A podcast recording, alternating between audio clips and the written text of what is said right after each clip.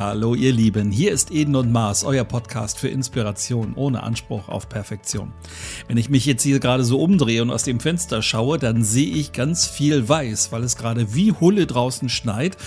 Und ich fürchte, ich werde nachher in eine bestimmte Rolle schlüpfen müssen, nämlich der Schneeschieber.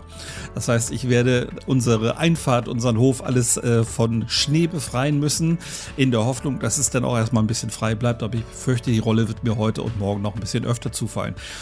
Aber was genau ist jetzt eigentlich eine Rolle? Ähm, darüber habe ich vor kurzem selber schon mal in einem anderen Kontext nachgedacht. Was für eine Rolle nehme ich hier gerade ein? Und Sascha, ich glaube, da kannst du uns mit einer Definition gerade mal weiterhelfen, was eine Rolle eigentlich ist, oder? Ganz zufällig, lieber André, habe ich gerade eine zur Hand. Äh, und zwar der Begriff Rolle, Rollenverständnis stammt aus der Sozialpsychologie und bezeichnet, und jetzt kommt's, Erwartungen an das Verhalten, die mit einer bestimmten sozialen Position verknüpft sind. Und die meisten Menschen verknüpfen äh, mit einer Rolle ganz automatisch irgendein Verhalten oder eine Erwartung oder vermuten es, dass eine Erwartung da ist, wie beispielsweise, wenn du die Rolle Schneeschieber einnimmst, dass die Erwartungen an dich sind, dass du eben Haus und Hof vom Schnee befreist. Mhm. Definitiv. So wird's auch sein. Wir haben uns ja vor nicht allzu langer Zeit schon mal mit dem Thema Teamrollen beschäftigt. Aber das geht natürlich deutlich weiter, weil Rollen gibt's ja in allen möglichen Kontexten im Leben, eben nicht nur im Beruf. Klar kommt man auch sehr schnell wieder auf das berufliche Umfeld, aber es gibt ja auch in der Freizeit, im Privatleben jede Menge Rollen, die man da so einnehmen kann. Manchmal gewollt, manchmal ungewollt. Und das wird unser Thema für heute sein. Ja, absolut. Und das ist auch wichtig, weil die Frage könnte sich ja jetzt jemand stellen, warum soll ich mich damit denn auseinandersetzen? Und äh, ein lieber Kollege hat mal gesagt, äh, eine der wichtigsten Aufgaben ist es, seine Rolle zu kennen. Und das äh, unterschreibe ich auch äh, zum großen Teil, weil im beruflichen oder nehmen wir mal ein anderes Beispiel, im Theater ist es völlig klar, dass du nicht einfach auf die Bühne gehst und irgendetwas machst sondern du hast eine Rolle und weißt, dass diese Rolle ein bestimmtes Rollenverhalten sich, mit sich bringt. Das übst du dann ganz bewusst aus. So, wir haben auch privat unglaublich viele Rollen, nur sind wir uns dessen meistens nicht bewusst, sondern wir schlüpfen da so rein und machen das ganz instinktiv. Manchmal geht es gut, manchmal weniger. Mhm. Und diese Rollen sind häufig auch so dass wir sie uns einfach angeeignet haben, obwohl uns eigentlich gar keiner drum gebeten hat. Wir haben es vielleicht einfach mal gemacht, haben vielleicht sogar einen gewissen Spaß an etwas empfunden und haben jetzt sozusagen ähm, fast schon automatisch für uns im Hinterkopf, diese Rolle nehme ich jetzt wieder ein also ich persönlich würde nicht da sitzen und sagen, so, heute nehme ich mal die und die Rolle ein, sondern das fügt sich manchmal einfach. Ähm, es gab zum Beispiel eine Zeit, an der ich mich sehr häufig um Geburtstagsgeschenke gekümmert habe. Das heißt, ich mhm. hatte eine bestimmte Rolle, ähm, Geburtstagsgeschenk, und dann war es irgendwann ein Automatismus, das macht André dann. So. Mhm, ähm, und, genau. und um die Rolle habe ich nie gebeten, aber ich habe sie mir anfänglich tatsächlich selber auch übergestreift, hm, bis dann irgendwann wirklich so ein Automatismus draus geworden ist. Und ich habe aber auch gemerkt, dass ich irgendwann diese Rolle gar nicht mehr haben wollte. Und das ist auch ein interessanter Punkt, wenn man merkt, ich will diese Rolle gar nicht mehr. Wie werde ich die denn jetzt eventuell wieder los? Nur durch Irritation des Umfeldes. Anders geht's tatsächlich nicht. Ja, manchmal ist es ja auch so, dass dir, dass du dir eine Rolle aussuchst, bewusst oder unbewusst. Manchmal wächst dir eine Rolle ja auch so zu. Mhm. Äh, eine schöne Rolle, die du hattest äh, vor gar nicht allzu langer Zeit, war, als du in ein Kostüm geschlüpft bist, nein, nicht, doch in eine Kostümierung geschlüpft bist, in mhm. Rot und Weiß mit langem weißen Bart. Genau, ich war eine Cola-Dose. genau, zumindest die Werbefigur davon. Das heißt, das hast du ja ganz bewusst gemacht und kannst äh, jetzt natürlich fürs nächste Jahr wieder oder für dieses Jahr wieder entscheiden, mache ich das oder mache ich das nicht. Äh, ich glaube, äh, das Wichtigste ist, dass mir genau dieser Punkt erstmal bewusst wird, dass ich irgendeine Rolle nicht mehr spielen möchte. Und das schleicht jetzt so ganz leicht daher, ist aber tatsächlich von großer Bedeutung. Und ich weiß nicht, ob ich das hier schon mal erzählt hatte. Ich habe mal einen Ausschnitt gesehen aus einem Interview mit Jim Carrey. Mhm. Und äh, der hat gesagt, Depressionen sind der Ausdruck des Körpers dafür, dass der Körper sagt, den Avatar, also diese Rolle, die du mir übergestülpt hast, spiele ich nicht mehr. Ja. Und daran kann man merken, wenn ich also äh, eine Rolle wahrnehme oder eine Rolle spiele, das ist ja noch, noch was anderes, wenn ich eine Rolle spiele, die gar nicht zu mir passt, dann kann das durchaus auch dazu führen, dass äh, Körper, Seele, Geist sagen, hey, wir gehen hier gerade in die falsche Richtung. Bloß mhm. das darf erstmal erkannt werden. Das ist natürlich richtig und wichtig. Ja, und es ist ein langer Prozess. Vor allen Dingen muss ich mir erstmal bewusst darüber sein, welche Rolle ist es, die ich hier gerade habe? Wie ist es vor allen Dingen dazu gekommen? Wie habe ich das gekriegt? Oder vielleicht, wie habe ich es mir geholt? Ich bin davon überzeugt, dass wir uns viele Rollen einfach auch holen. Die mhm. werden uns nicht gegeben, sondern die holen wir uns. Ja, und dann äh, fühlt es sich am Ende aber auch so wieder an, als wenn wir sie weiter ausfüllen müssen. Und dieses müssen ist, glaube ich, eine Vokabel, die dann sehr häufig mit diesen Rollen in Verbindung steckt. Ja, natürlich. Und da kommt wieder ein psychologisches Prinzip zum Tragen, über das wir letztes Jahr gesprochen haben, nämlich äh, das psychologische Prinzip der Konsistenz. Das mhm. heißt, wir äh, verhalten uns gerne gemäß unserer Einstellungen und Zusagen. So, und wenn wir eben, wie du mit dem Geschenkeding, äh, das einmal gemacht hast, und dann gibt es irgendwann so eine stillschweigende Übereinkunft, André macht das. Und das nehme ich für mich in Anspruch und die anderen eben auch. Und das darf dann in Kontakt gebracht werden. Hey, ich möchte das nicht mehr machen. Aus welchen, entweder begründe ich das oder nicht. Da haben wir auch eine eigene Folge Nein sagen zum Beispiel. Wie äh, werde ich sowas auch wieder los? Aber das dafür, wie gesagt, muss mir erstmal klar sein, dass ich das nicht mehr haben möchte und was denn überhaupt diese Rolle ist. Und manchmal ist es sogar so, dass wir meinen, eine Rolle spielen zu müssen und wollen das dann nicht mehr und die anderen sagen, nö, ist auch, auch okay. Mhm. ist gar kein Drama. Vor allen Dingen sind es dann auch häufig andere, die sagen, es hatte ich doch gar keiner gebeten, das und das immer wieder zu machen. Nehmen wir mal jetzt das Stichwort Geschenke. Ich bin überzeugt davon, dass äh, so in den Anfangszeiten niemand von mir wirklich erwartet hat, dass ich das tue, sondern mhm. ich habe mich ja selber aus Eigenmotivation da so reingeschmissen und dann jedes Mal groß hier geschrien, wenn es hieß, ja, was ist denn jetzt mit so einem Geschenk? Und das ist ja nicht nur in so einer Sache so, das ist ja in vielen anderen Sachen auch so. Man fühlt sich halt sehr schnell verantwortlich für etwas, weil man es einmal gemacht hat und bums hast du so eine Rolle letztendlich mhm. über dir schweben irgendwie. Die Frage ist halt, mh, hm, ist das eine angenehme Rolle? Erfülle ich sie vielleicht sogar gern? Oder ist das etwas, was mich eigentlich eher stört und ich so, ja, so, so mittelgern irgendwie mache? Mhm. Und wenn ich da, glaube ich, erstmal drauf gekommen bin, mache ich das wirklich gern, dann ist es ja auch kein Problem, diese Rolle weiter zu behalten. Aber eben dieses, äh, ich mag das eigentlich gar nicht, ich möchte es jetzt eigentlich gerne loswerden, aber ich krieg's irgendwie nicht hin. Ich traue mich auch nicht, vielleicht jemanden zu enttäuschen jetzt an dem Moment. Also hm, bei Rollen spielt, glaube ich, das Thema Fremd- und Selbstbestimmung eine riesengroße Rolle. Ja, na klar. Und du hast es ja vorhin gesagt, wir holen uns manche Rollen. Ich gebe mal ein Praxisbeispiel. Ähm, wir äh, haben uns in der Trainerausbildung äh, auch mit diesem Thema beschäftigt. Und wir haben ja unzählige Rollen. Ich gebe mal ein Beispiel dafür, damit das für die Hörerinnen und Hörer ein bisschen greifbarer wird. Und zwar geht das morgen schon los bei vielen von uns. Ich werde wach. So, dann drehe ich mich um und dann liegt da vielleicht jemand. Im Idealfall kenne ich den. So, und dann könnte es beispielsweise sein, dass ich in der Rolle des Ehepartners bin. So, und das ist ja nun wieder was ganz anderes. Dann stehe ich auf und dann gehe ich beispielsweise am Kinderzimmer vorbei, gucke äh, bei meiner Tochter in die Tür und dann wandelt sich diese Rolle schon wieder ganz schnell, dann bin ich mich schon wieder Vater. Und das hat eine andere Rollenausgestaltung als die des, des Ehepartners. So, dann geht's immer so weiter und dann äh, gehe ich nach unten, dann sehe ich unseren Hund oder bin ich Hundebesitzer und dann gehe ich raus. Äh, irgendwann, nachdem ich mich restauriert habe und will beispielsweise zur Arbeit. Und dann kommen wir in eine Rolle oder in ein, in Verhaltensmuster, das in Deutschland ein ganz besonderes ist und das ganz viel ähm, Dynamik entwickeln kann, nämlich die des Autofahrers. da wäre ich Verkehrsteilnehmer. Mhm. Und äh, da werden manche Menschen, die sonst ganz gesittet und ruhig und zurückhaltend sind, äh, zu Tieren. aggressiv und schreien und brüllen und schimpfen, äh, sobald sie in ihrem Auto sitzen, wo man denkt, so kenne ich dich überhaupt nicht. Aber das scheint, dieses, diese Rolle Verkehrsteilnehmer scheint äh, mit vielen Menschen etwas zu machen. Mhm. Und witzigerweise, in dem Moment, wo du vielleicht aus dem Auto aussteigst, ist diese Rolle weg. Und zwar mhm. nicht, weil sie dir einer weggenommen hat, sondern weil du sie einfach gerade spontan abgelegt hast. So ist es, glaube ich, auch äh, beim Fußball. Ähm, ich habe früher selber als Kind Fußball gespielt, äh, sagen wir mal mit mittelmäßig durchschlagendem Erfolg. ähm, okay. Ich glaube, ich habe ein, zwei Eigentore geschossen und da war meine Karriere auch schon wieder vorbei. Aber ich, mhm. was ich vor allen Dingen noch in Erinnerung habe, sind schreiende Väter und pöbelnde Mütter am Spielfeldrand, mhm. die in dem Moment, wo das Kind in einem Trikot den Platz betritt, in eine völlig neue Rolle gehen. Und ich weiß gar nicht, also ich habe immer so das Gefühl gehabt, hey, die, kennst du ja irgendwie gar nicht mehr, weil das so mhm. plötzlich ganz andere Menschen waren. So, und dann hast du die, was weiß ich, beim Einkaufen irgendwann mal mit der Mutter zusammen wieder getroffen und dann waren das ganz andere Leute auf einmal. Also ja. die sind durch dieses Umfeld, durch diese Kulisse, die da jetzt hinter denen war, in eine völlig neue Rolle reingegangen und konnten, sobald diese Kulisse weg war, auch wieder raus aus dieser Rolle. Und zwar ohne, dass sie sich da großartig für ähm, irgendwie verstellen oder umstellen mussten. Das ist einfach so passiert.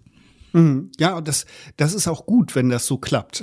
also wenn ich dann von einer Rolle in die andere gehe und das klappt und es führt nicht zu Irritation, dann ist das ja wunderbar. Und die Fanrolle, äh, ist ja bei vielen eine, eine besondere. Ich habe da keine Nähe hin, aber es gibt ja Fußballer, die, äh, wenn sie in ihrer Fanrolle sind, völlig ausrasten und durchdrehen, wenn ihre Mannschaft ein Tor schießt oder eben ein Tor bekommt oder jemand gefault wird oder, oder, oder, oder, oder. Ähm, und sobald das Spiel wieder vorbei ist, ist alles wieder normal. Mhm. Oder bei meinem Bruder mit dem äh, Autofahren, das hatte ich, glaube ich, auch schon mal erzählt, äh, das ist ein ganz ruhiger Vertreter es sei denn, er sitzt im Auto. Dann verfolgt er auch Menschen und stellt ihn zur Rede, wenn die sich falsch verhalten haben. Also das ist ein ganz, äh, aber er kommt da auch wieder heraus. Und das ist, glaube ich, so der springende Punkt.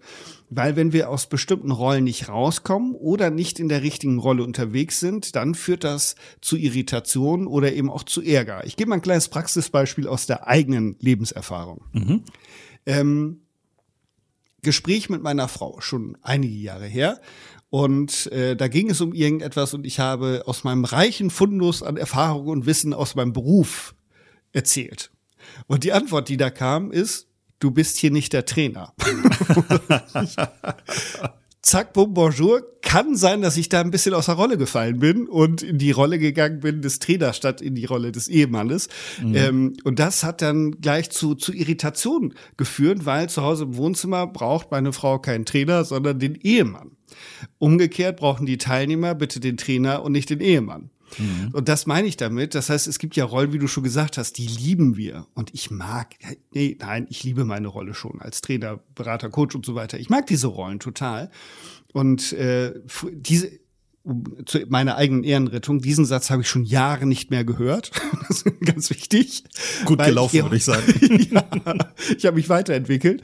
Ähm, und heute mache ich das anders. Wenn ich jemandem zuhöre, privat, den ich irgendwo kennenlerne oder der unterhält sich mit mir, und dann sage ich manchmal so Sätze wie, ich merke, wenn du mir das so erzählst, das weckt den Coach in mir. Mhm.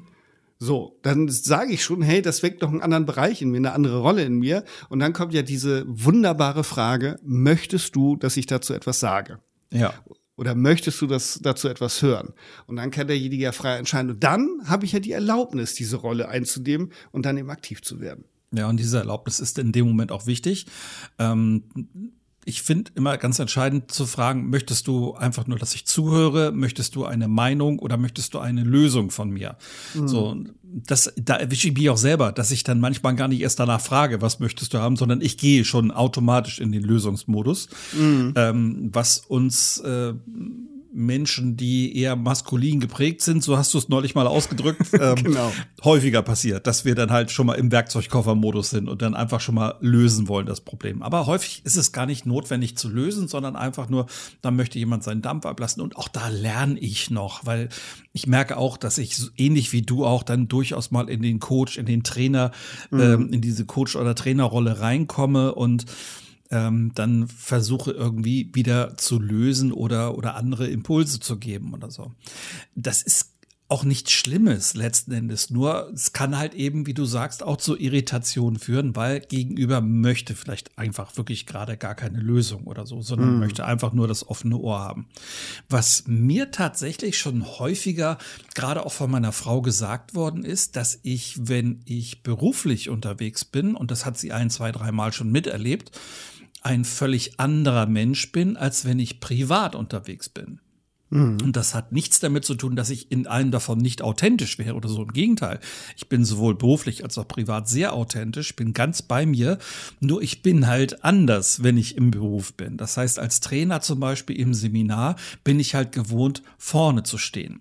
Ich bin halt gewohnt, vielleicht auch mal zu anzuleiten oder wie auch immer, zu motivieren. Ich bin sehr kommunikativ unterwegs. Wenn ich im Privatleben unterwegs bin, kann es passieren, dass diese Kommunikation bei mir sehr weit runtergefahren wird, dass ich also gar nicht mehr so kommunikativ bin, wie ich vielleicht vorher beruflich noch gerade war, weil ich mich in meinem Privatleben, das merke ich selber auch an mir, manchmal sehr stark zurücknehme und die anderen erzählen lasse.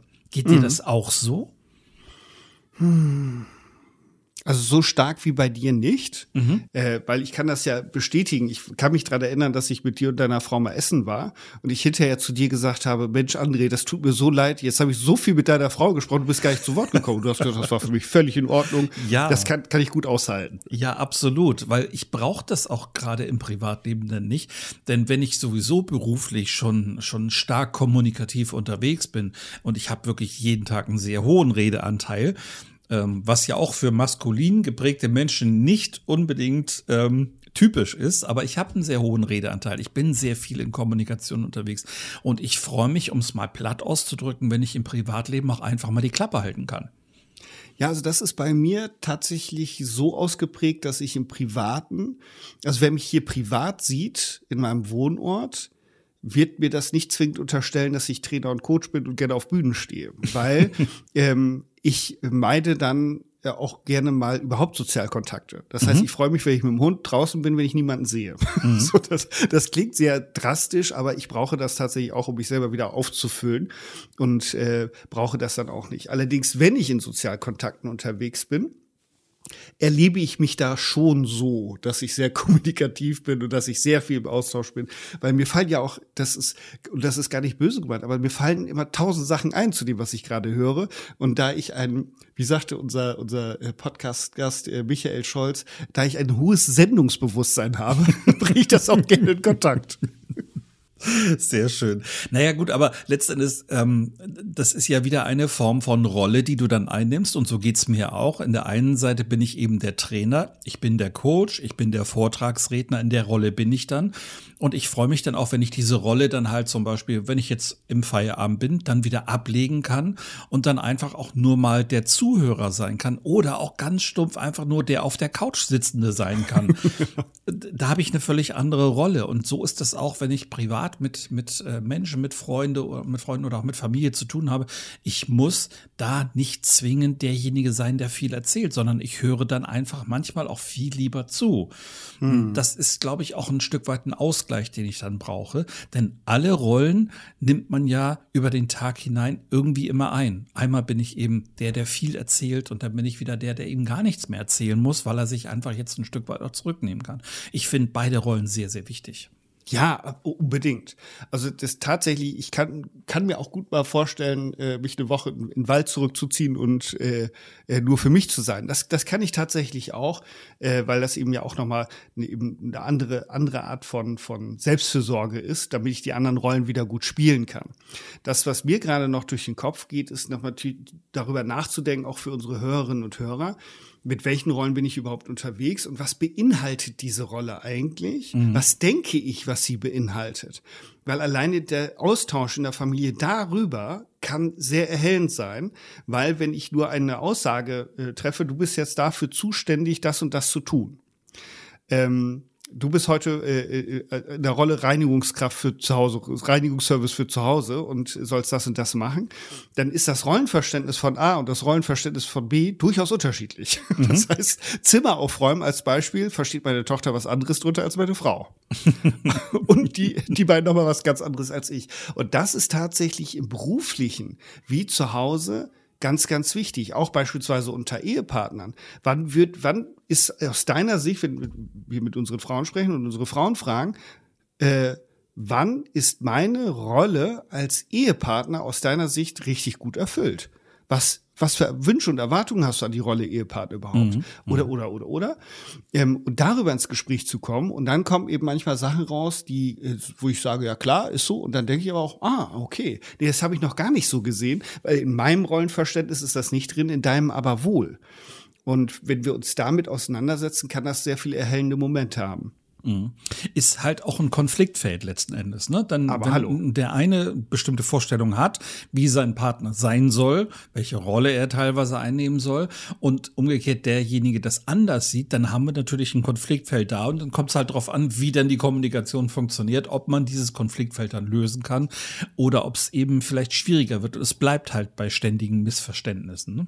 Ja, und das, das gilt zu Hause genauso wie bei der Arbeit. Ich habe letztens eine, äh, ein Team gehabt in der Supervision, da ging es genau um diese Fragestellung. Äh, nämlich, äh, wie sehe ich meine Rolle gerade und wie sehe ich deine Rolle gerade? Und dann mal zu gucken, haben wir überhaupt eine Deckungsgleichheit?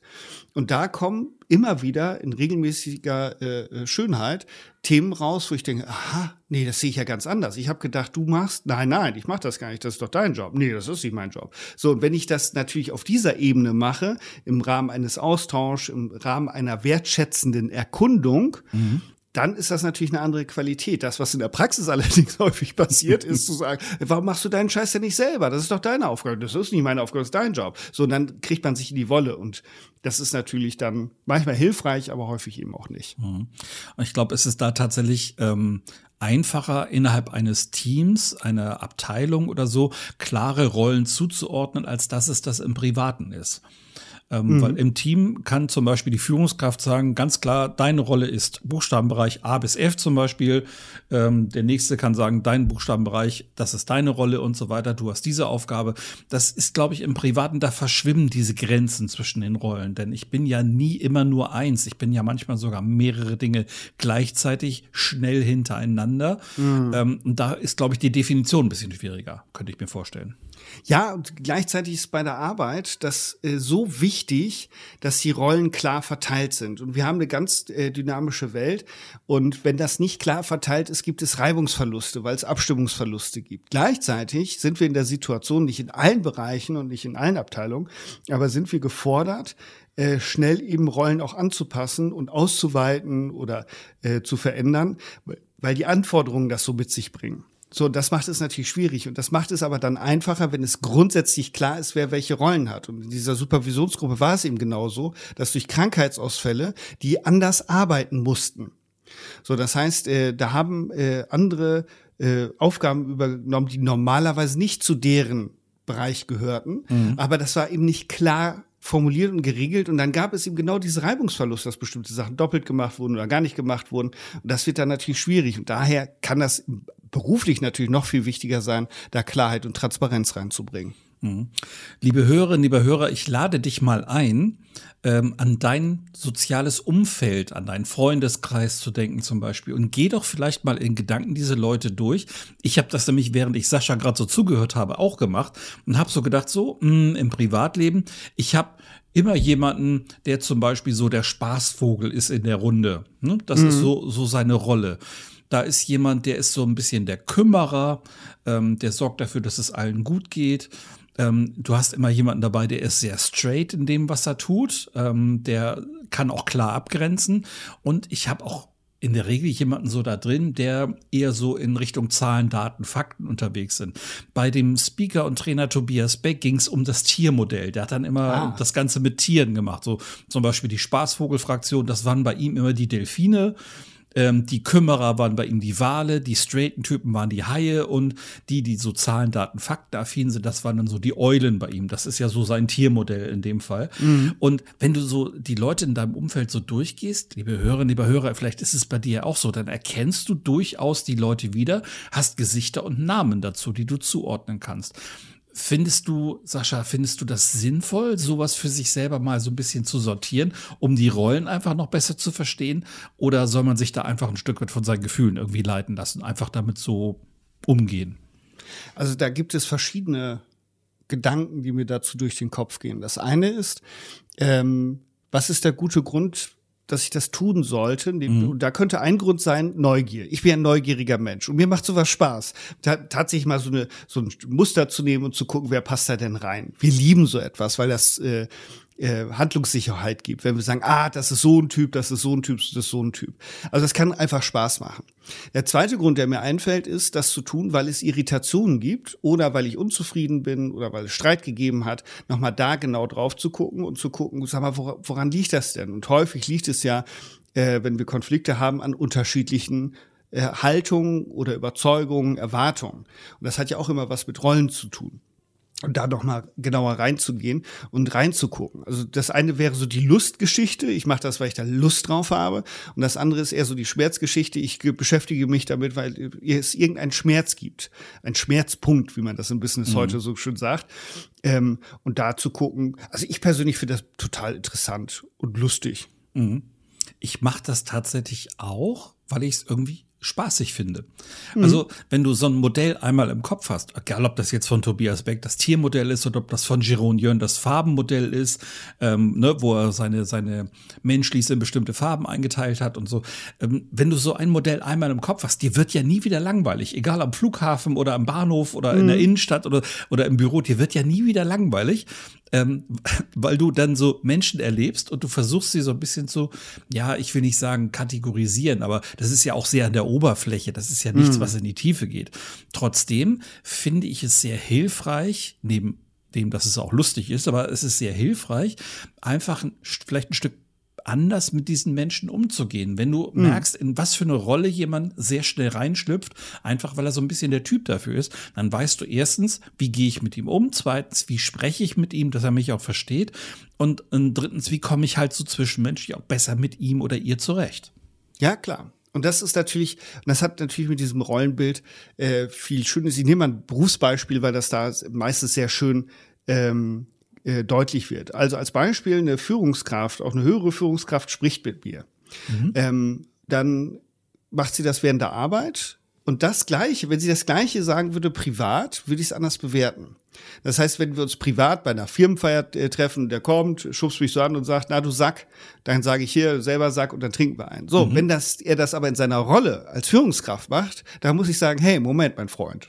das, das ist eine andere Ebene. Ja, ja. Wenn, das ist nicht mehr das Gleiche, weil ich in einer anderen Rolle unterwegs bin. Das ist bei Politikern ja häufig auch so, denen wird ja auch unterstellt in Talkshows, dass die sich gegenseitig auf die Mütze hauen und dann ist die Show vorbei und dann sitzen sie zusammen und trinken Bier und duzen sich wieder. Ja. Ich fand das sehr spannend. Ich habe einem Redner mal zugehört, der auf der einen Seite ähm, Mitarbeiter einer Firma war und eine sehr hohe Position hatte hm. und auf der anderen Seite ein hoher Vertreter einer Gewerkschaft war. Also der hm. war ein bisschen, der war beides. So, der einmal eben Führungskraft, einmal Gewerkschaftsmitarbeiter oder mit, mit, Mitmacher, hätte ich beinahe gesagt, Mitglied.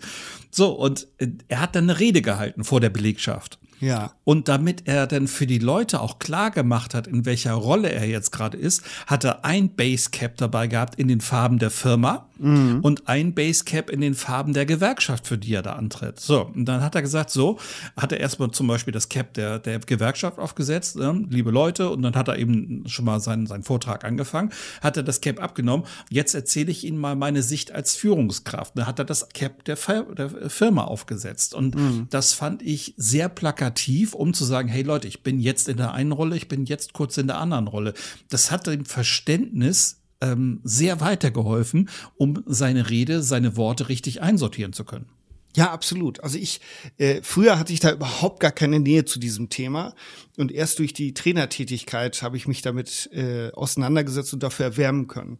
Und das mache ich tatsächlich auch, wenn ich beispielsweise, ich habe jetzt letztes Jahr äh, was moderiert bei hochrangigen Führungskräften. Und wenn ich moderiere, ist das eine Rolle. Der Moderator ist eine Rolle und der hat im Normalfall ein relativ äh, begrenztes ähm, Aufgabenfeld, was er da zu bedienen hat. Nicht, dass das einfach ist, aber es ist sehr, sehr, sehr klar strukturiert. Normalerweise. Und dann habe ich den Führungskräften so zugehört und habe dann gesagt, okay, ähm, wenn ich Ihnen so zuhöre, geht mir etwas durch den Kopf. Das hat aber mit meiner Rolle als Moderator nichts zu tun. Möchten Sie das trotzdem hören? Das kommt eher aus der Richtung Trainer. Und dann mhm. sagten die ja, und dann bin ich, bin ich tatsächlich auch aufgestanden. Ich habe gesessen, bin einen Schritt zur Seite gegangen, habe gesagt, so aus Rolle Trainer, jetzt gucke ich mal von außen drauf, sehe ich das, das, das und das und habe dann äh, das äh, kundgetan. Weil, wenn ich das nicht mache, die Frage ist ja, warum soll ich das tun? Wenn ich das nicht mache, werde ich angreifbar, weil ich dann meine Rolle vielleicht äh, ausweite, weil ich aus meinem Rollenverständnis rausgehe. Mhm. Das ist ja zu Hause genauso.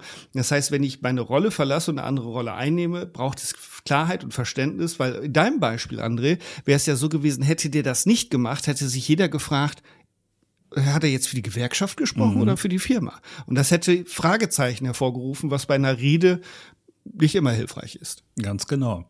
Ich habe ein bisschen was Ähnliches gerade erst erlebt selber. Da war ich in einem Seminar, ich war Trainer und war dann in diesem Seminar und habe gemerkt, okay, ähm, vielleicht spürst du das ja auch manchmal in deinen Gruppen, es ist irgendeine unterschwellige Spannung in der Gruppe. Mhm. Also irgendwas ist hier. Das habe ich auch gemerkt, gleich am Anfang sogar schon. Ähm, es hatte aber kein weitere, keine weitere Auswirkung auf das Seminar gehabt. Das Seminar lief ganz normal weiter. Die Leute haben super mitgemacht, hat alles geklappt. Nur die Spannung war immer zu spüren. Also eindeutig mussten hier Teilnehmende irgendwas miteinander haben. Irgendein Thema, mhm. irgendein Problem. So, dann kam, das ging über zwei Tage, am zweiten Tag kam die Führungskraft mit dazu und gleich beim Reinkommen mhm. hat die Führungskraft das augenscheinlich auch gemerkt, dass hier irgendwas nicht in Ordnung ist. Hat mich dann in der Kaffeepause darauf angesprochen, haben Sie das auch gemerkt? Ich sage, ja, natürlich habe ich das gemerkt. Und dann, ja, was machen wir denn da? Ich sage, ich habe hier meinen Kaffee und mache erstmal gar nichts, weil es ist nicht meine Aufgabe. Ähm, ich muss hier den Konflikt gerade nicht lösen. Ich bin der Trainer für diesen und diesen Inhalt und ansonsten ist das nicht meine Rolle. Wenn hier ein mhm. Konflikt ist und er hat Auswirkungen auf mein Seminar, dann gehe ich natürlich rein und dann mhm. bin ich natürlich da. Aber so ist das ein Thema für die, nicht für mich. Ich lehne mich zurück, ich habe meinen Kaffee und wenn sie das klären wollen, räume ich ihnen natürlich Zeit dafür ein, kein Problem. Aber ich bin aus der Rolle raus. Es hätte Zeiten gegeben früher, wo ich mich dann wirklich in, plötzlich in die andere Rolle reingesetzt hätte, nämlich in die des Vermittlers oder in die des Zuhörers, des mhm. Konfliktlösers, irgendwas. Aber ich habe mich ganz bewusst rausgehalten und gesagt, nein, meine Rolle hier ist der Trainer und deswegen bleibe ich in dieser Rolle. Ja, und solange das dein, dein Seminar oder deine Veranstaltung äh, nicht irritiert oder behindert oder du den Auftrag dafür nicht mhm. hast, das zu tun, ist das auch völlig in Ordnung, weil genau. das ist natürlich immer ganz wichtig. Die, das ist ja das, was wir gesagt haben, welche Rolle habe ich gerade? Und deswegen ist die Auftragsklärung, äh, das klingt so äh, nach Business, ist es auch, aber das ist privat genauso. Sag ja. mir bitte, was genau soll ich tun? Und was soll ich nicht tun? Äh, wenn wir das privat genauso oder ein bisschen intensiver machen würden, würde es wahrscheinlich viel Irritation nicht geben. Das, was du genannt hast, ist ein schönes Beispiel. Natürlich äh, sind wir als Trainer willens und in der Lage, sowas zu thematisieren und aufzumachen und Räume dafür zu öffnen, klar. Aber die Frage ist, habe ich da überhaupt einen Auftrag zu? Genau. Und ähm, mir hat mal ein ganz lieber Kollege gesagt, ähm, stell keine Fragen, auf die du die Antwort nicht hören willst und vor allen Dingen gib keine Antworten auf Fragen, die nicht gestellt worden sind. das ist so schön. So, und da habe ich mich, habe ich mich ganz vorne mit dabei gesehen, weil ich ganz häufig früher Fragen gestellt habe, ähm, auf die ich die Antwort vielleicht nicht hören wollte. Und ich habe eben auch Antworten gegeben auf Fragen, die nicht gestellt worden sind. Ich habe mm. einfach so, ne, ich meine, wenn du selber so, einen so einen riesen Rucksack an vielleicht Erfahrungen oder Tools oder so dabei hast, dann kommst du ganz schnell dahin, dass du deine Rolle verlässt und einfach noch mehr rauspackst. Mm. Ähm, der klassische Bauchladen oder der Motto, ich habe ja. das, ich habe das, ich habe das. Ne? Und da bremse ich mich ganz, ganz stark. Deswegen habe ich mich auch in der Seminarsituation zurückgehalten. Mm. Was man jetzt im privaten Bereich genauso erleben kann. Nur ein anderer Kontext. Nimm genau. mal vielleicht eine Geburtstagsfeier. Ähm, Tante Erna feiert ihren 70. Geburtstag und ähm, weiß nun, dass die Verwandtschaft sich immer anbietet, zum Beispiel Salate mitzubringen oder so. Mhm. So, jetzt hat Tante Erna die Erwartung, dass vielleicht die Nichte einen Nudelsalat mitbringt. Tut sie mhm. aber nicht, weil der Auftrag vorher nicht geklärt war. Jetzt hast du nämlich gerade gesagt, diese Auftragsklärung ist so wichtig. Und auch das ist im privaten Bereich eine Auftragsklärung. Soll ich Nudelsalat mitbringen, ja oder nein? Mhm. Wenn sie sich Tante Erna darauf verlässt, ich bringe einen mit und ich tue es dann aber gar nicht, weil mir keiner den Auftrag gegeben hat, dann gibt es wieder Missstimmung. Also auch da im privaten Bereich ist halt ganz klar nötig zu klären, was soll ich tun? Ne? Soll ich zur Unbedingt. Feier was mitbringen oder nicht? Ja, ich gebe noch mal ein äh, Beispiel ähm, aus dem privaten Bereich, was mich selber betrifft. Immer mal wieder. Ähm, du wirst das vielleicht auch kennen, André. Du bist irgendwo zu Besuch. Da ist eine Familie, da sind vielleicht Kinder. Und du siehst, dass das Verhalten, was die untereinander an den Tag legen, wenig hilfreich ist. Mhm. Oder vielleicht sogar deutlich kritikwürdig. Dann ist eben die Frage, was für eine Rolle habe ich denn da, wenn ich da gerade sitze? habe ich den Auftrag und die Rolle, mich da einzumischen in das Familienleben von anderen. Und das ist, das schleicht auch so leicht daher, ist aber durchaus anspruchsvoll, weil manchmal sind es ja auch Sachen, die die eigenen Werte massiv anträgern. So, und da eben genau zu gucken, was ist über, habe ich überhaupt das Recht und die Rolle, mich da einzumischen und dazu was zu sagen? Ich kann mir das natürlich holen, indem ich frage, du, mir fallen hier verschiedene Sachen, möchtest du was dazu hören oder was auch immer? Mhm. Ähm, und dann geht's los, weil das passiert ja gerade bei Familien ganz häufig, dass äh, Schwiegermutter irgendwas sagt oder die Schwester und dann kriegen die sich fürchterlich in die Wolle. Nicht über das Thema, sondern darüber, dass sich jemand eingemischt hat. Ja, ganz genau. Und da nochmal genau zu gucken, das ist ähnlich wie, wie beruflichen auch, genau zu gucken, ist das hier jetzt überhaupt mein Tanzbereich? Darf ich hier überhaupt was dazu sagen? Oder muss ich mir erstmal die Erlaubnis holen, was zu sagen? Und ich habe da sofort jemanden bei mir vom geistigen Auge, wo mir tausend Sachen einfallen würden, die ich zum Thema Kindererziehung gerne loswerden wollen werden würde. Aber ich habe keinen Auftrag und ich bin bis jetzt auch noch nicht gefragt worden. Also das, ganz ehrlich, das fällt mir manchmal richtig schwer, meinen Mund zu halten. Aber keine Rolle, kein Auftrag. Also halte ich meinen Mund. Es gibt einen schönen Satz, der mir persönlich in solchen Situationen ganz viel Freiheit gibt und mich so richtig mental durchatmen lässt und auch körperlich durchatmen lässt. Der Satz lautet, nicht mein Zirkus, nicht meine Affen. Ja, der ist auch schön. Der ist auch schön. Ja, das ist. Ah, manchmal hilft er mir auch, weil mir der so gut gefällt, weil er so schön bunt ist und so mhm. deutlich macht, worum es geht. Ähm, Manchmal fällt es mir tatsächlich schwer. Aber das ist ein schöner Spruch, genau. Mein Ta Dirty Dancing, mein Tanzbereich, dein Tanzbereich. Das ist ganz wie, selbst Helmut Schmidt hatte damals schon gesagt, wenn wir das jetzt mal auf eine ganz große Bühne holen, kein Land hat grundsätzlich das Recht, sich in die Angelegenheiten eines anderen souveränen Staates einzumischen. Mhm, ganz genau. So, und da fängt es nämlich natürlich an. Und wenn man dann als Außenministerin oder als Außenminister irgendwo hinfährt und anderen Ländern versucht zu erklären, wie die zu leben haben, dann kann das so Konflikte geben. Ganz genau, weil das dann ja, das hat ja schon wieder was damit zu tun, dass es so von oben nach unten herabgeht, ne? Mhm. Nach dem Motto, ich muss euch sagen, wie ihr euch zu benehmen habt. Und das sind souveräne Staaten, das sind keine schlecht erzogenen Kinder, sondern souveräne Staaten, die mit ähm, wie auch immer die Regierung zustande gekommen ist. Das will ich hier gar nicht irgendwie äh, ausbreiten, aber mhm. äh, es sind trotzdem souveräne Staaten und ich kann mich nicht hinstellen als Außenministerin, Außenminister und kann sagen, du, du, du, du musst aber so und so leben, weil wir die entsprechende Einstellung und Vorstellung dazu haben. Ne? Also ja, das genau. ist eine Rolle, die da nicht reinpasst. Ja, das und das gerade auch in der Politik auch interessant zu wissen. Wir haben das ja jetzt gehabt mit der mit der Energiekrise, dass äh, unser Wirtschaftsminister Tipps gegeben hat, äh, wie man duschen soll oder heizen soll oder essen soll oder kochen soll und so weiter. Das hat ja massiven Widerstand hervorgerufen, mhm. weil äh, ich glaube, Frau Maischberger hatte das dann auch gesagt äh, oder zu, äh, zur Kenntnis gegeben, dass die mit, äh, dass die Bewohnerinnen und Bewohner Deutschlands an die Politik die Erwartung haben, dass sie die Probleme lösen und denen nicht zu sagen haben, wie die ihren Alltag gestalten sollen. Also auch wieder die Frage, was gehört zu meiner Rolle als ja. äh, hochrangiger Politiker dazu und was nicht. Mhm. Vor allen Dingen muss ich mir dann auch die Frage stellen, wenn ich mich schon dazu aufschwinge, solche Tipps loszuwerden, ähm, habe ich überhaupt Ahnung von dem, was ich da sage? Und da brauchen wir kein Blatt vor den Mund nehmen. Es gibt durchaus den einen oder die andere Politikerin, Politiker, die im Prinzip von ihrem Job gar keine Ahnung haben. Sie werden auf einen Posten gesetzt und mhm. wollen dann aber Fachleuten erklären, wie sie etwas zur Hand haben oder nicht zur Hand haben. Ähm, haben. Hm, haben. So, ne? Und ganz ehrlich, so, so kann es nicht funktionieren. Und das ist deutlich außerhalb der Rolle, die mir da eigentlich gerade zugedacht ist. Ja, und dann wird es, dann kommen wir sogar, wenn wir jetzt schon in dieser Ebene sind. Jetzt äh, mache ich noch mal ein Fass, aber nur ganz kurz aus. Lass uns das bitte nicht vertiefen, weil das ist so kontrovers, ähm, dass wir da eine eigene Folge zu machen müssen, nämlich zum Thema Rollenbilder. Mhm.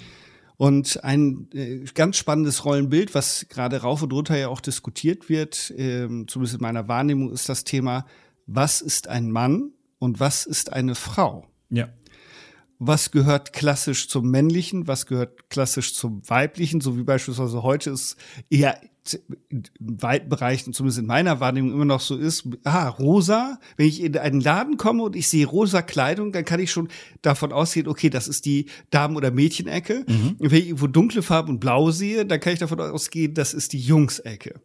Wenngleich das natürlich Unsinn ist, weil es gab auch Zeiten in den letzten Jahrhunderten, wo es genau umgekehrt war, dass äh, rosa die Männerfarbe war und blau die, äh, die, die Frauenfarbe oder die Mädchenfarbe.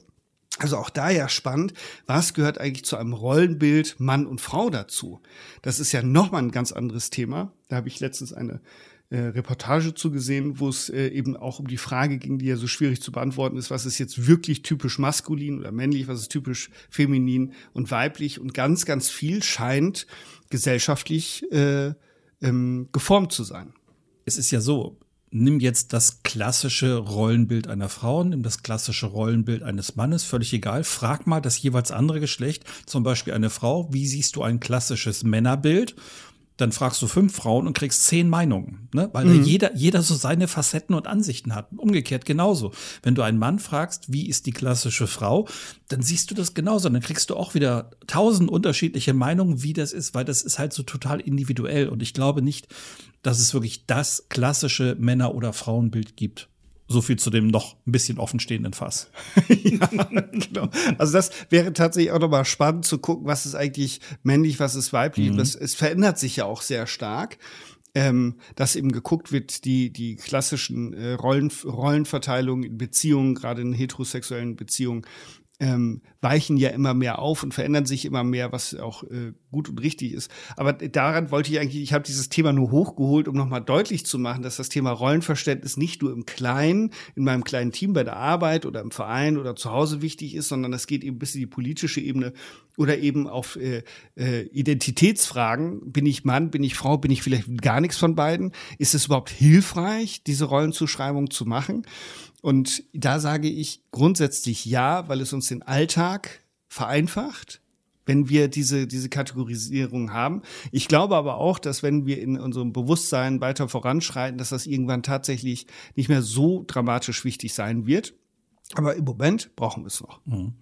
Mir fällt gerade noch so ein Bereich ein, wo auch das Thema Rollenverständnis sich total verändert hat, nämlich in der Schule. Ah. Wenn du so 10, 20, vielleicht 30 Jahre zurückgehst, ähm, dann wusstest du, ein Lehrer oder eine Lehrerin sind Wissensvermittler. Mhm. Die sollen dafür sorgen, dich mit deinem Wissen auf einen bestimmten Stand zu bringen, damit du hinterher, was weiß ich, zum Beispiel eine Ausbildung aufnehmen kannst oder wie auch immer. Also die sollten dir Wissen vermitteln. Mhm. Wenn du dich heute, 2024, mit einer Lehrerin oder einem Lehrer unterhältst und du hörst, fragst mal, was sind denn hier so deine Rollen jeden Tag? Dann fängt das, ich weiß nicht, ich glaube, du kannst das gesamte Alphabet durchgehen. Das geht von, von äh, was weiß ich, Raubtierdompteur über, über Zuhörer, über Kummerkasten, Wissensvermittler, ähm, Bestra Bestrafer, Aufpasser, ähm, Sozialarbeiter, Familienhelfer und so. Also mhm. das ist irre, was gerade in diesem Berufsbild so auf die Lehrer und Lehrerinnen eingestürzt ist mittlerweile. Und zwar nicht, weil sie darum gebeten haben, sondern weil es einfach scheinbar nicht mehr anders geht. Denn bei vielen Kindern, das erlebe ich auch so in Schulen, bei vielen Kindern ist das Thema Erziehung ein Stück weit, warum auch immer, auf der Straße, auf der Strecke geblieben. So, und jetzt müssen die ähm, Lehrerinnen und Lehrer in der Schule versuchen, das irgendwie wieder auszugleichen. Darum haben die nicht gebeten, aber es wird immer mehr Verantwortung halt an die Schule abgegeben. Ja, genau. Da kommen wir zu dem spannenden Thema, dass sich Rollen eben nicht nur aus sich selbst heraus ergeben, die ich mir dann selber äh, kreiere beispielsweise, sondern es gibt eben neben den äh, äh, zugeschriebenen Rollen, die wir dann eben haben, Vater, Mutter und so weiter und so fort, eben auch Rollen, das gilt auch für Mann und Frau und auch für Lehrer. Lehrer ist ein schönes Beispiel, was du da rausgegriffen hast, weil es gibt einmal ein Selbstverständnis zur Rolle Lehrer, wenn du mit Lehrern sprichst. Auch da ja. sicherlich bei fünf Lehrern sechs verschiedene äh, Wahrnehmungen in den Nuancen, was dazugehört und was nicht. Dann gibt es einmal den Gesetzgeber und das Gesetz äh, wo drin steht und die Richtlinien, wie, was muss ein Lehrer eigentlich machen, was nicht. Und dann gibt es eine Stellenbeschreibung und so weiter und so fort. Und jetzt geht's los. dann gibt es Einzelerwartungen an die Rolle Lehrerin, mhm. Lehrer von den Eltern. Manchmal sogar von Vater und Mutter unterschiedlich. So, und dann gibt es noch so eine gesamtgesellschaftliche Erwartungshaltung an diese Rolle. Also daran kann man ja sehen, wie viele äh, Komponenten auf diese Rolle Lehrerin, Lehrer einprasseln und wie viel Druck da entsteht von allen möglichen Seiten, weil alle ihre Erwartungen an diese Rolle und Rollenausgestaltung haben. Mhm. Und das macht es natürlich sehr schwer, ähm, da so seinen Weg zu finden, um einigermaßen durch diese Zeit zu kommen. Dazu habe ich einen Originalton von einem Studenten, der auf Lehramt studiert. Der mhm. hat gesagt, genau das, was du gerade gesagt hast, das sind halt so viele unterschiedliche Erwartungen, die auf mich zukommen, sagt er. Und er sagt, das Witzige ist, an der Ausbildung der Lehrer hat sich dahingehend fast gar nichts verändert. Mhm. Denn es wird genau. immer noch nach quasi alten Maßstäben offenbar gemacht. Ich selber habe da keinen Einblick, aber der hat mir das so erzählt. Und er hat gesagt, es wird immer noch nach alten Maßstäben gemacht. Und diese ganzen Problemstellungen, die heute da sind, die werden nur, wenn überhaupt, als Randnotiz irgendwie mitbehandelt. Aber mhm. ich sag mal, methodisch werden die komplett alleine gelassen, offenbar. Ja, das ist auch ein Eindruck, der bei mir entsteht durch die Rückmeldung, die ich so äh, mitbekomme, dass das, äh, dass das Rollenverständnis und die Rollenausübung und die veränderten Rahmenbedingungen noch nicht Schritt halten. Das gilt aber nicht nur für Lehrer, sondern das gilt auch für andere Ausbildungsberufe wie Ärzte und Co. Mhm. Ähm, wo das die doch ein altes Rollenverständnis weitergegeben wird, aber die Herausforderungen und Anforderungen, die gerade da sind, äh, sagen, ey, du bist als Arzt eben noch für tausend andere Sachen zuständig. Du sollst dein, deine Praxis im Idealfall führen, du musst dich um die ganze Dokumentation kümmern, du bist für die finanzielle Absicherung zuständig und so weiter und so fort. Das können wir jetzt weiterführen. Mhm. Und das wird zumindest nach meiner Wahrnehmung, so wie ich bis jetzt mitbekommen habe, nur unzureichend auch in einem Studiengang äh, äh, vermittelt. Und da merken, merken wir aber, wie vielschichtig das ist und wie viele Einflüsse es gibt, wenn es darum geht, eine Rolle zu, auszugestalten oder sich dessen einfach mal bewusst zu sein. Und der Student, von dem du gesprochen hast, der kann sich jetzt schon auf die Schulter klopfen, indem er das überhaupt schon erkannt hat, weil dann kann er sich jetzt überlegen, wie gehe ich damit um. Ja. Weil die meisten, auch wenn die so Führungskraft werden beispielsweise, haben, wenn die nicht gut vorbereitet sind, so erstmal vielleicht gar keine gar keine Gedanken da, äh, darauf verwendet, ja, was bedeutet das einfach, sondern die gehen einfach mal los und holen sich dann ihre blaue Nase. Äh, blutige Nase. Die blaue. blaue Nasen und blutige Augen. ja, oder so ähnlich. Ja, aber das ist es ja tatsächlich. Also bleiben wir mal bei den Führungskräften. So eine junge Führungskraft, die geht vielleicht durch irgendein Programm durch, ähm, wo sie ein Stück weit qualifiziert wird. Ähm, aber die wirklich haarigen Szenen passieren ja dann wirklich in der Realität erst. Und ja, klar. ich glaube, es gibt kein Rollenspiel der Welt, keine szenische Darstellung der Welt, in der du das trainieren kannst, wenn dir als junge Führungskraft so ein gestandener Mitarbeiter mit vielleicht Anfang Mitte 50 mal ordentlich Gegenwind entgegenpustet. Mhm. So, ich glaube nicht, dass du das in irgendeiner Weise nachvollziehen oder nachempfinden kannst in einem Training, in einer ja eher theoretischen Ausbildung. Ja, es kann dich nur maximal ein bisschen darauf vorbereiten und die Erfahrung wird das dann, äh, um es äh, aus Friesisch zu sagen, dann kommt dann Fleisch an den Knochen. Mhm. So, das heißt, du hast dann so den Knochen, das heißt theoretische Grundgerüste und Sachen, die du ausprobiert hast und dann muss da Fleisch an den Knochen, das kommt durch die Praxiserfahrung. Ähm, und dann wird das dann irgendwann etwas, etwas Ganzes. Das ist schon so. Gleichzeitig bin ich natürlich ein großer Freund davon, sich da im Vorfeld im Idealfall schon mal Gedanken dazu zu machen, damit es mich nicht so unvorbereitet erwischt. Mhm. damit ich mit meiner Rolle nicht so hadere. Und ich kann mich dran erinnern, äh, als ich eine Fortbildung, ein Qualifizierungsprogramm gemacht habe, bevor ich hauptamtlicher Trainer wurde. Und da ging es genau darum. Und das war eine schöne Übung, nämlich, dass sich alle mal hingestellt haben, oder einer hat sich in die Mitte gestellt, das ist jetzt die zukünftige Führungskraft. So, dann wurde gesagt, so, ihr vier macht euch mal Gedanken, welche Erwartungen werden jetzt an, an, an Sascha, ich hatte mich zur Verfügung gestellt, an Sascha gestellt von zu Hause. Welche Erwartungen kommen von der überstellten Führungskraft? Welche Erwartungen kommen vom Vorstand? Welche Erwartungen kommen vom Mitarbeiter? Welche Erwartungen kommen vom Kunden? Und dann stand ich dann äh, mit ausgebreiteten Armen und die haben alle äh, Begriffe auf Moderationskarten geschrieben und an mich gehängt. Mhm. Und ich war voll mit Karten, voll mit Karten und dann sollte ich mich damit bewegen.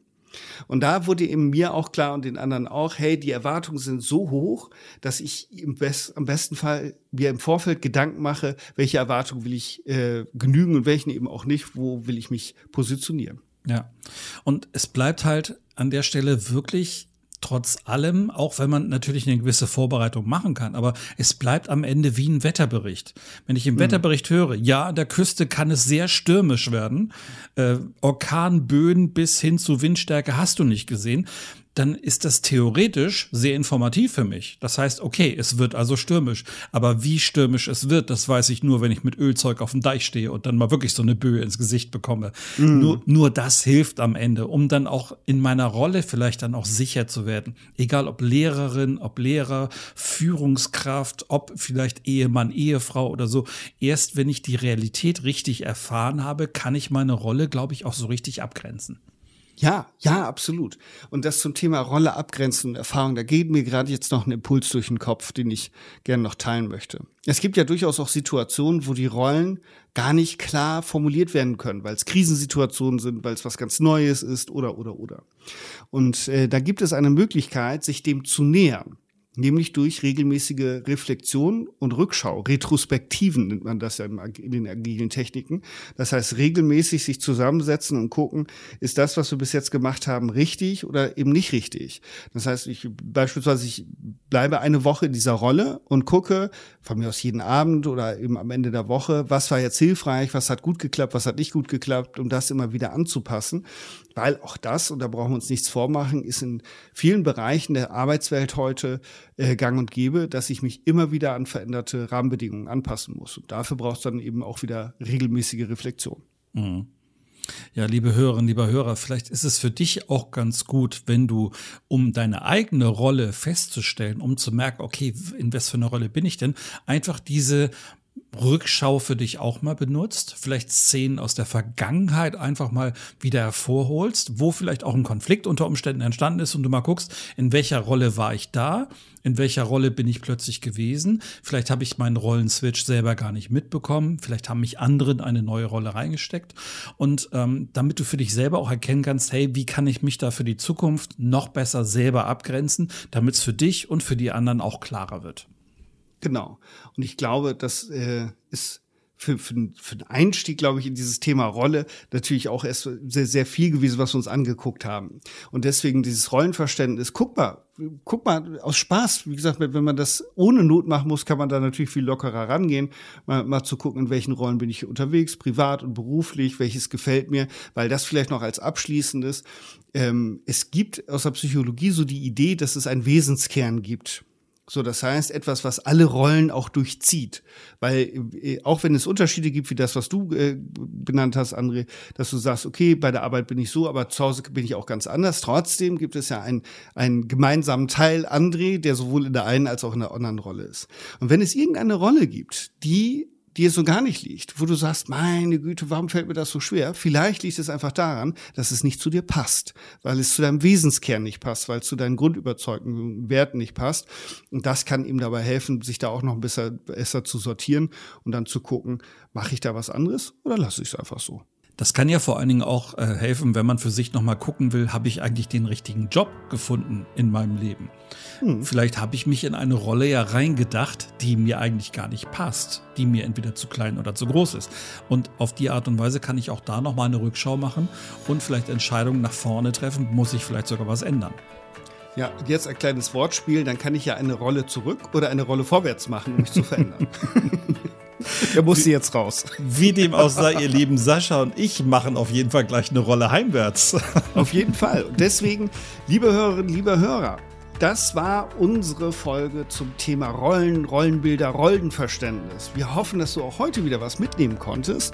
Und wenn dem so ist und du es immer noch nicht getan hast, dann lass gerne eine 5-Sterne-Bewertung da und abonniere uns. Und wenn du dann auch noch Lust und Muße hast, kannst du uns natürlich auch gerne weiterempfehlen. Wir wünschen dir für die kommende Zeit, dass du mit deinen Rollen gut zurechtkommst und dass dir deine Rollen viel Freude machen und die dich erfüllen. Und wir freuen uns, wenn du das nächste Mal wieder dabei bist. Jo, und als Ur-Hamburger sage ich einfach mal Rolling Home, Rolling Home, Rolling Home across the sea. Schönen Tag für euch. Macht's gut, ihr Lieben. Ciao. Ciao.